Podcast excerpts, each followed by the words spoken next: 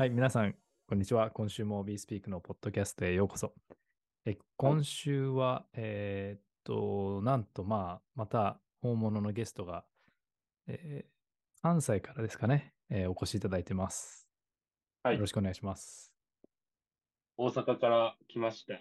ゼロ知識コンソメです。よろしく、あ、ゼロ知識ゲストのコンソメです。よろしくお願いします。よろしくお願いします。よろしくお願いします。ZK コンソメですね。DK コンソメあ、です。ZK ゲストか。はい、どっちでも大丈夫です。あ、あって言い直してましたね。あ、ゲストですって。事前に考えてたのに、はい。失敗しました。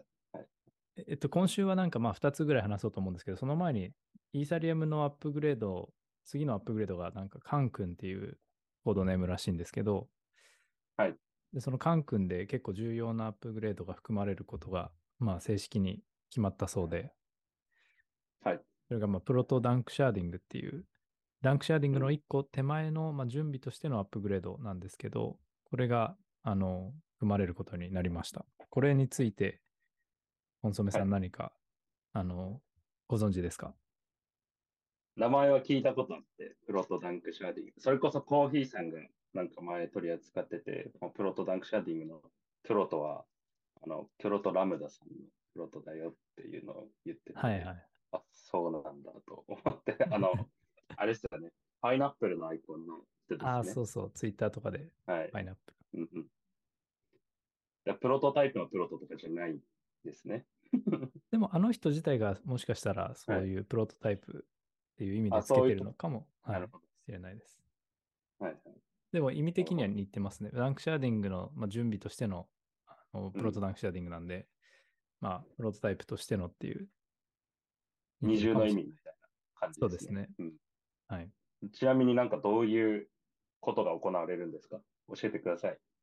そうですね。まあ、結果としては、あの、L2 のガス代が多分10分の1とか、そのぐらい安くなるという期待がされていて、はいえーっと、まあ、それがその、期待される結果ですね。で、じゃあ実際、実際に何を、何が行われるかっていうと、まあ、L2 用に新しいタイプのトランザクションが導入されるらしく、で、そのトランザクションで、ブロブっていう、まあ、えっと、データ領域を、なんていうか、その、短い時間しか保存しないデータ領域を使って、うん。そこに L2 のデータを書き込むあのトランザクションを作れるようになるっていうあの実装を行うらしいんですけど、今までって L2 のセキュリティを担保するために L1 上にこうデータを全部書き込んでたんですけど、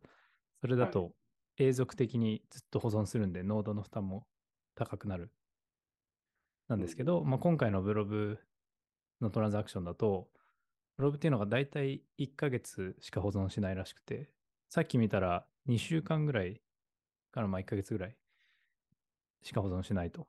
で、そういった、はいあの短期間の保存なので、ノードの負担も少なくなって、ガス代も、ガス代も安くなるっていうことらしいです。で、これがまあ、プロトはい Danksharding なんですけど、はい Danksharding まで行くと、この処理を各ノードがそれぞれ分担して、分割して保存していくので、さらにノードの負担が安くなって、まあ、安くなるっていう構造らしいんですけど、今回のその Proto-Danksharding は、まあ、分割まではせず、まあ、 blob というトランザクションの導入、 blob という、まあ、短い期間のデータ保存のできるトランザクションの導入で、で、一応時期はまだ決まってないですが、大体今年の後半になるかもと言われています。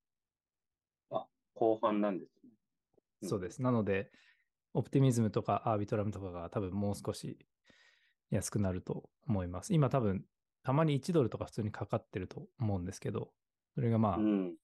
まあ10セントとか、そのぐらいで済む、0.1ドルとかで済むようになるぐらいかなと思います。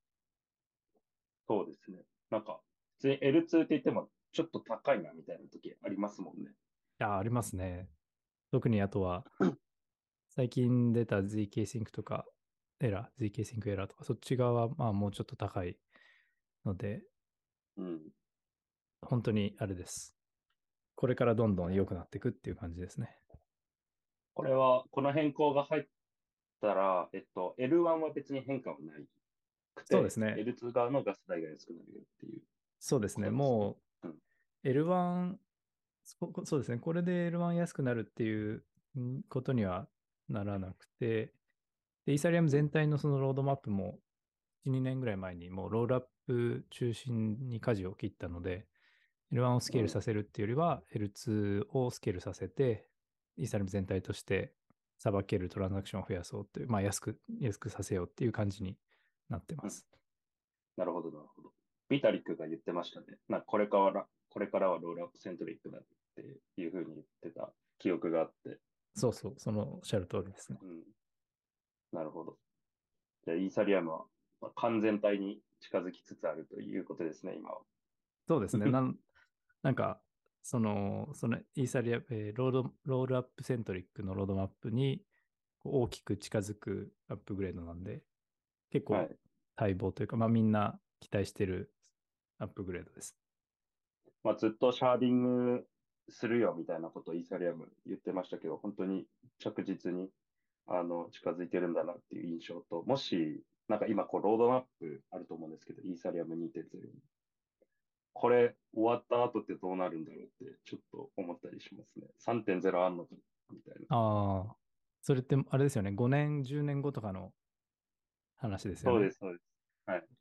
でも結構もう終わらないんじゃないですかね。まあ結構いろんはない。細かいことをずっとやってって、うん、で、あの、ステートレス化とか、そのなんかデータ、ノードのデータを減らしてって、ノードはい。の要件を減らしてって、分散化を進めてったりとか、うん。まあ、多分やることはたくさんあって、多分10年、うん。20年とかずっといろいろやってる感じだと思いますね。なるほど。3.0があるわけじゃなくて、もう2.0がずっとうん続。くみたいな。うんと思いますね。なんか。そうですね。でも、あの、そう、ロードマップ自体は、ビタリックのポストとかでもたまに出てますけど、いろいろこう、5個ぐらい走ってて、同時並行で、スケーリング以外のうんところでも。で、それが、ステートレス化とか、えーまあ、データのが軽量化、まあ、ノードの要件の軽量化というか、うんそこら辺がいろいろ同時で走ってるみたいですね。うん。楽しみです。たまにミームでビタリックがおじいちゃんになった写真で、ついにイーサリアム2.0完成みたいな、あありますよね。はい。だから、まあ、まあ、数十年かかるような、ずっとやっていくんだと思います。改善。うん。なるほど。いや、ビタリックが若くてよかったですね。それでおじいちゃんとかだったら、あの、なん、富樫み、ハンターハンターの富樫みたいな、その、なんだろう、ハンターハンター終わるのが先か、うん。その作者が死んじゃうのが先かみたいな話にもなったんですけど、はい、ビタリック、うん。はい。実際、もうなんかビタリック自体、そんなに、まあ、影響ありますけど、その、かなり core researcher で分散して、こう進められているので、ビタリックいなくても、特にこの Danksharding とかもダンクラッドさんのえ提案で、うん、勝手にビタリックなしでもうずっと進んでるので、まあ、はい、彼がおじいちゃんになっても、まあ多分自走していくんじゃないんですかね。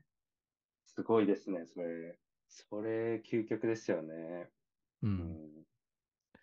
いや、これ話し始めたら多分止まんないですね、自分は。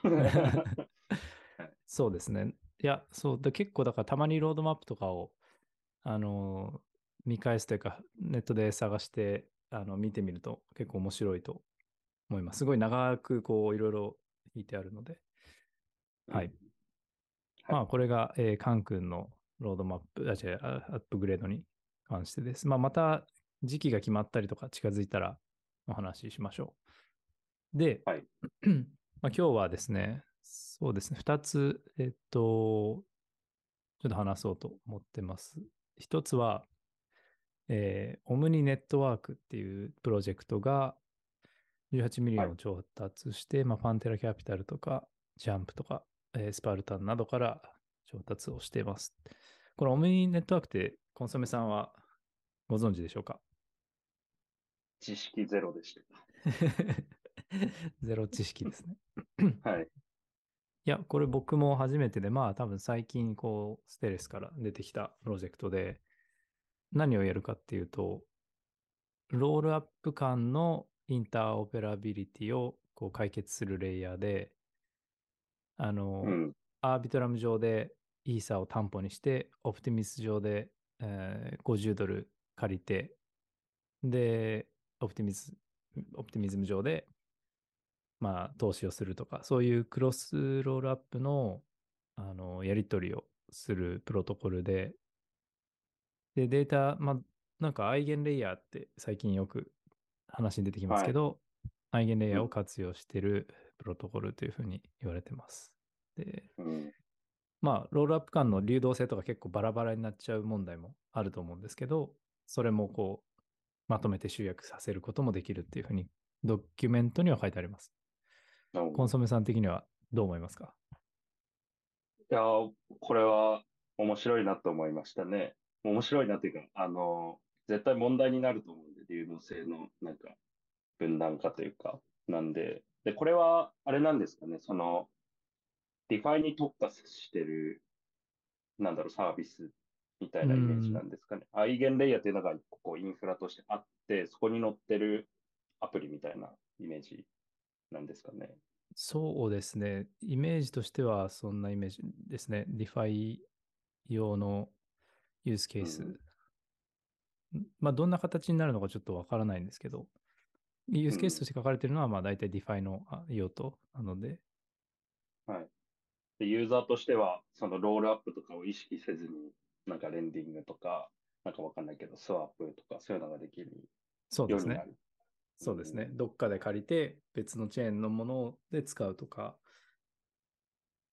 そういうのを目指してるみたいですね。で、い一応インターオペラビリティインフラストラクチャーって書いてるんで、まあなんかブリッジのアプリとかっていうよりは、まあ、あの、インフラとして使えるようなものみたいですね。で、これはもう本当なんか、情報はめちゃくちゃ限られてて、今後数週間でいろいろ出しますみたいなこと言ってるので、まあ、はいどういう使い方ができるのかは、乞うご期待っていう感じですね。なるほどですね。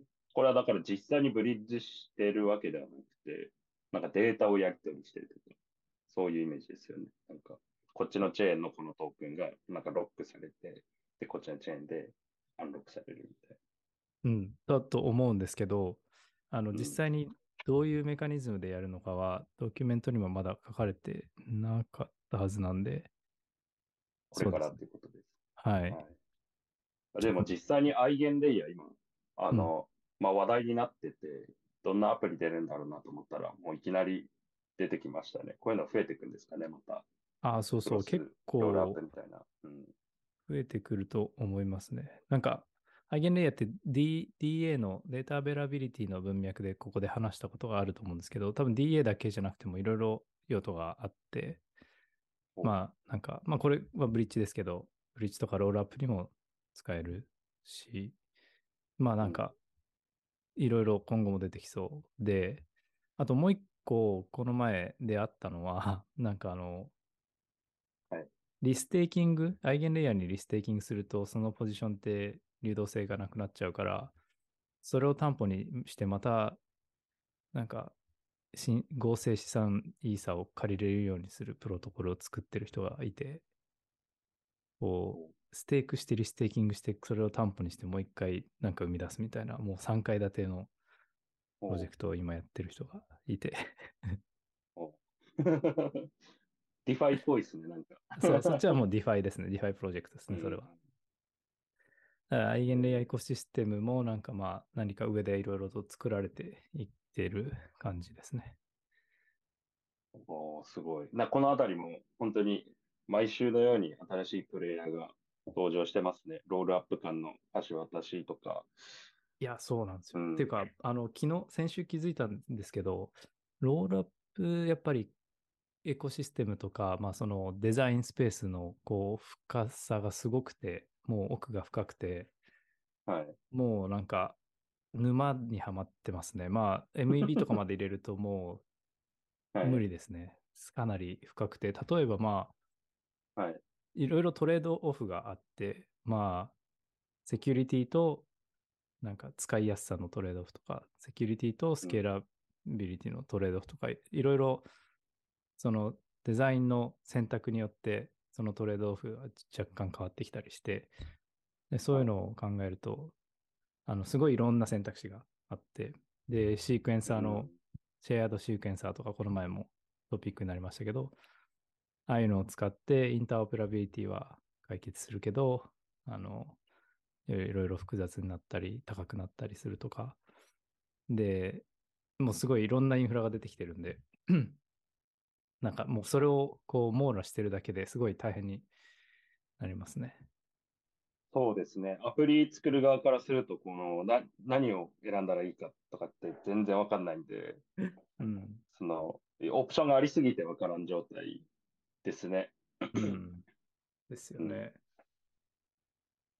あと、まえあ、アイゲンレイヤーを使ったロールアップのアイデアもちょっと面白くて、はい。リステイクロールアップみたいな。まあ、別にそれを、それ流行ってるわけじゃないですけど、それをい、そういうデザインもなんか一個見つけて、あの、長くなるんで、あの、ここでは展開しないですけど、まあ、はい L2、簡単に言うと L2 上のファイナリティのためにアイゲンレイヤーをなんか使って、ファイナリティとか L2 上のコンファメーションをセキュアにするためにアイゲンレイヤーを使って、はい。で、アイゲンレイヤーだけだとセキュリティが、えーっと落ちるので、ちゃんと L1 にもあのロールアップするとか、そういう提案とかあったりして、にまあい2個ってことですね。2個そうですね。書き込む。L そうです、そうです。で、L2 レベルのそのファイナリティって言い方が正しいのか分かんないですけど、はもうアイゲンレイヤーに任せて、で、すあの、数時間ごとに L1 にポストして、最終的な L1 でのファイナリティを得るっていうデザインとか、まあの、それなんで L1 にいちいちいち書き込まないのか、ポストしないのかっていうと、またコストの問題で、あの、あ。はい。L1 にタッチしてると高くなっていくので、なんかまあそういういろんなデザインが考えられうるので、沼ですね。なるほど。なんか、アイゲンレイヤーってトークン出すのかなっていうのが気になりました。いやー、出すんじゃないですかね。こればっかりはちょっと触っ。とこうかなっていう。はいはい。触っといた方がいいですか？そうですね、と思います。リステーキング今テストネットでできるんで。はい。あ、わかりました。触っときます。はい。ということで、じゃあ次の、えーっと話題なんですけど、えーっと、カタリストっていうプロジェクトの調達の話で、これも、えーっと、同じようなこう流動性のプロトコル、クロスチェーンとかモジュラチェーン間の流動性のプロトコルなんですけど、まあ、モジュラチェーン上の、なんなんていうか、プロジェクトには必ず投資しているような、メイブン11とか、あとはロボットベンチャーズうんサークル、ベンチャーズとか、スパルタングループが、まあ、投資してます。これ、見たことありますか、コンソメさいや、ゼロ知識ですね。や僕はい。もこれ、ゼロ知識だったんですけど、はい。まあこれもまあ似てるんですけど、えっと、こっちはなんかまあ、コスモス圏内のプロジェクトで、うん。IBC を使って、で、コスモス圏内以外だったら、まあ、レイヤー0とかを使うらしいんですけど、これ、まあ、あれですね。異なるチェーンで、えーっと、トークンを移動させたりできるっていう、流動性を融通できるっていうプロジェクトで、まあ、こっちは、あの、本当にアセットに特化してるっぽくてですね。はい。あの、で、こっちは、その、なんていうか、仕組みもある程度書かれていて、まあ、例えばコンソメチェーンとコーヒーチェーンがあったとして、コンソメチェーンからコーヒーチェーンになんか送るときに、コンソメチェーン上のカタリストのスマートコントラクトにお金をこう預けて、はいで、そのスマートコントラクトが流動性の単位っていうものを計算して、このぐらいですよと。100、100ですよって言って。で、その100っていうのを IBC を使って、コーヒーチェーンに送って、で、コーヒーチェーンのカタリストスマートコントラクトが、その100を元に、あ、100だったらじゃあ、この分のトークンを吐き出せばいいんだねって計算して、で、その分ユーザーのウォレットに送るっていう、まあ、メカニズムになってて、うん。で、えっと、この時に、このトランザクションで使われたプールに流動性提供している流動性プロバイダーは、えー報酬を得られる、手数料を得られるっていう形で、あの、プールを作っていくそうです。これはうんどうか思いますか？これもまたさっきの話とかなり似たような印象が。